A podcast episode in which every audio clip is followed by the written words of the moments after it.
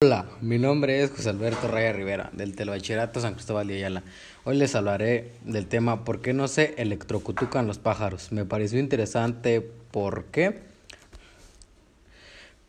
Por, por las siguientes preguntas. ¿Por qué crees que no se electrocutucan los pájaros?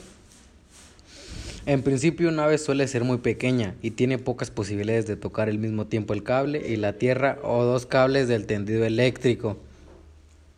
¿Es importante el tamaño del pájaro para este fenómeno? Sí, ya que si el pájaro es muy grande puede tocar dos cables del tendido eléctrico.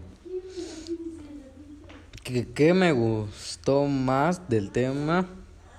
Este, lo que me gustó más fue el poder saber más sobre este suceso, porque es interesante el tema que elegiste, por lo mismo de que este tema suele ser un poco entendible y es mejor saber del tema que elegiste, ¿qué datos te parecieron curiosos? El saber por qué este fenómeno sucede y cómo es que sucede. Muchas gracias por, por su atención. Los invito a seguirme en mi canal, Neurólogos del Espacio. Hasta pronto.